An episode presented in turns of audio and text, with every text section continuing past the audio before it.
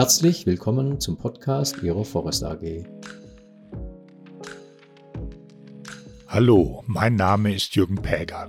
Ich bin Berater und Trainer für Umwelt, Energie, Arbeitsschutz und Qualitätsmanagementsysteme und erstelle diese Podcasts gemeinsam mit der Forest AG für Sie.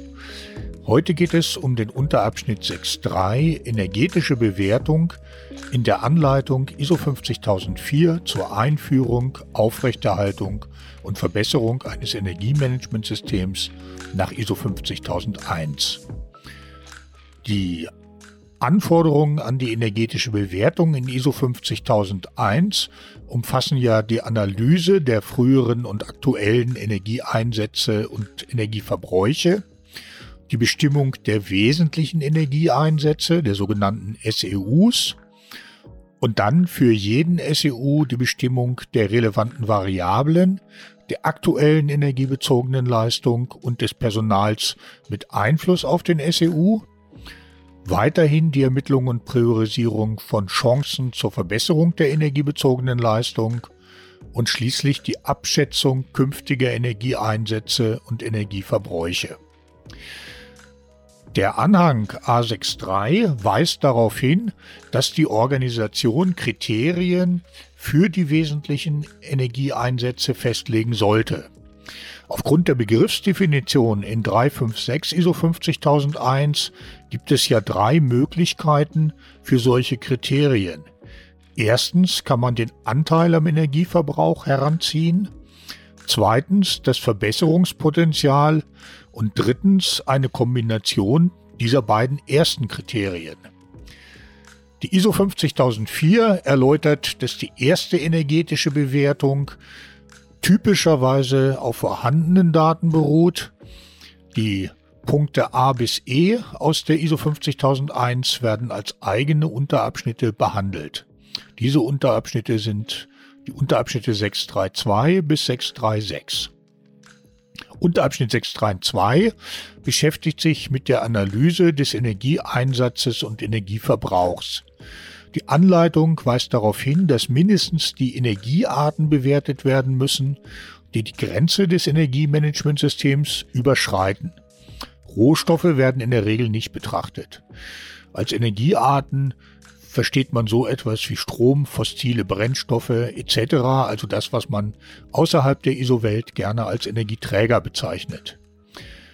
Für die Analyse des Energieeinsatzes und der Energieverbräuche kann man Daten zum Beispiel aus Abrechnungen, etwa des Energieversorgers oder Lieferant von anderen Energieträgern, Tankstelle etc. heranziehen, Zählerablesungen, Gerätedaten und so weiter.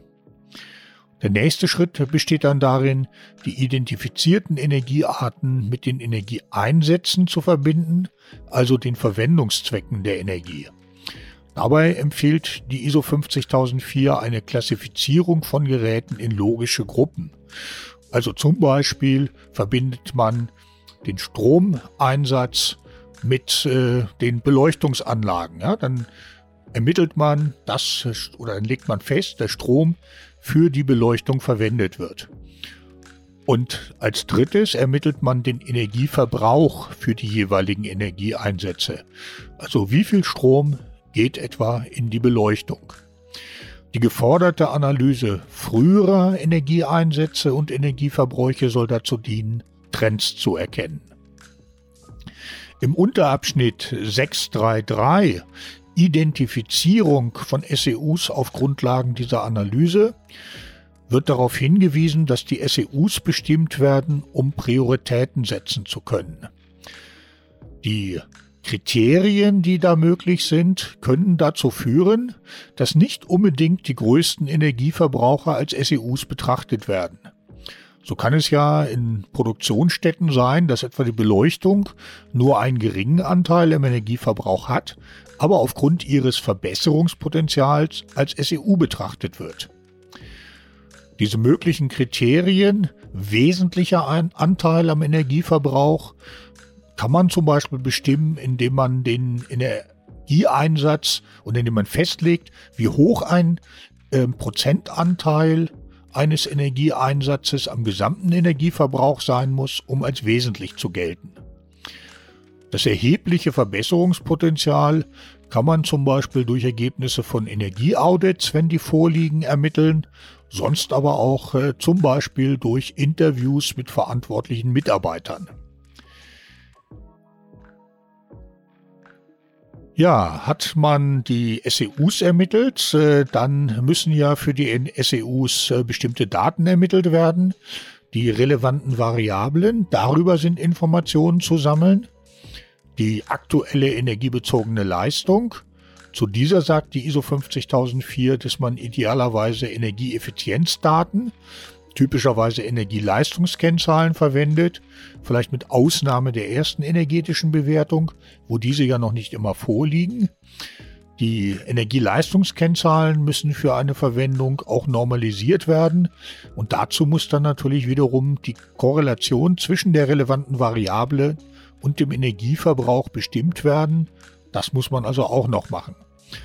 Ja, und äh, bei der Bestimmung des äh, Personals mit Einfluss auf den, auf den SEU sollte man an Beschäftigte oder auch Dienstleister denken, die zum Beispiel an äh, Konstruktions-, Betriebs- oder Wartungstätigkeiten an wichtiger Stelle beteiligt sind. Die Erfassung dieser Beschäftigten dient zum Beispiel dazu, dass man dann auf dieser Grundlage prüfen kann, ob die erforderlichen Kompetenzen vorhanden sind. Der Unterabschnitt 635 Bestimmung und Priorisierung der Möglichkeiten zur Verbesserung der energiebezogenen Leistung weist noch einmal darauf hin, dass die Möglichkeiten zum Beispiel im Besatz, im Ersatz bestehender Systeme bestehen, aber auch äh, in der Änderung von Energieeinsätzen, zum Beispiel indem man Druckluft durch mechanische Energie ersetzt, in verbesserten Verfahren zur Steuerung und Wartung, Änderung von Betriebsmustern etc. Die ISO 50004 weist auch darauf hin, dass die Möglichkeiten zur Verbesserung der energiebezogenen Leistung sich nicht, wie manche Unternehmen befürchten, erschöpfen, sondern äh, zum Beispiel wegen neuer Technologien immer neue Möglichkeiten auftauchen. Ja, die Rangfolge beim Vorgehen ist so, dass man erstmal Ideen für Möglichkeiten sammeln muss und diese Ideen dann bewertet Dazu sollte man die erwarteten Verbesserungen, also Energieeinsparungen und auch die Kosten möglichst quantifizieren, aber auch Punkte wie die technische Durchführbarkeit und betriebliche Erwägungen, wie zum Beispiel das Management von Anlagen etc., ähm, nicht vergessen. Typischerweise gibt das Energiemanagementsystem Empfehlungen, zum Beispiel in Richtung auf Umsetzen, weitere Untersuchung oder nicht umsetzen und leitet diese an die obere Leitung weiter, die dann entscheidet und gegebenenfalls benötigte Ressourcen zur Verfügung stellt. Der letzte Unterabschnitt 636 der ISO 50004 beschäftigt sich mit der Abschätzung des künftigen Energieeinsatzes und des künftigen Energieverbrauchs und weist darauf hin, dass diese oft bereits im Rahmen der Budgetplanung erfolgt und äh, insofern kann die Anforderung der ISO 50001 damit erfüllt werden. Ja, so viel zur energetischen Bewertung und für heute. Ich hoffe, dieser Podcast hat Ihnen gefallen und wir hören uns bald mal wieder.